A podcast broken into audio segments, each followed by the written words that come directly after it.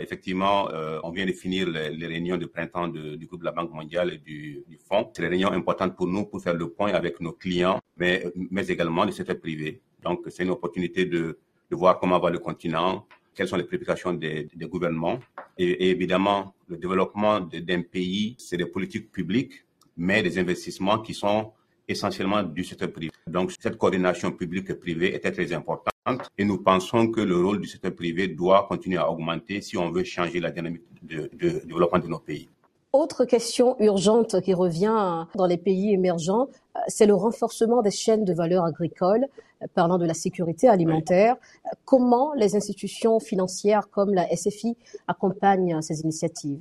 On a un département euh, qui s'occupe de l'agribusiness, donc euh, de l'agriculture primaire aux chaînes de valeur, à la transformation agricole, euh, jusqu'à la distribution au, foyer. On est impliqué avec beaucoup de sociétés sur toutes les chaînes de valeur.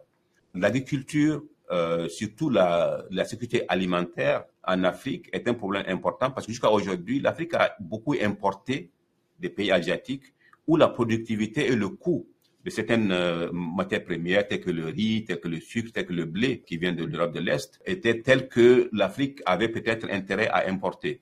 Mais aujourd'hui, on voit bien que d'un point de vue économique, mais surtout d'un point de vue souveraineté économique et politique, on doit aussi avoir une base de production locale.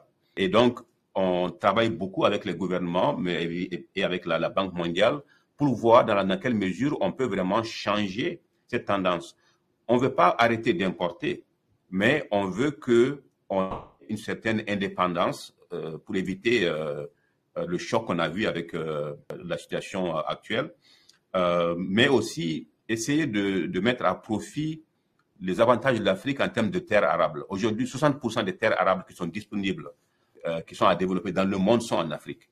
Donc, euh, et, avec la technologie, on peut trouver le moyen de financer l'agriculture à des coûts acceptables et qui nous permettent de produire à des coûts qui sont comparables au, au coût d'import des matières qu'on qu achète aujourd'hui des pays voisins ou de l'Asie.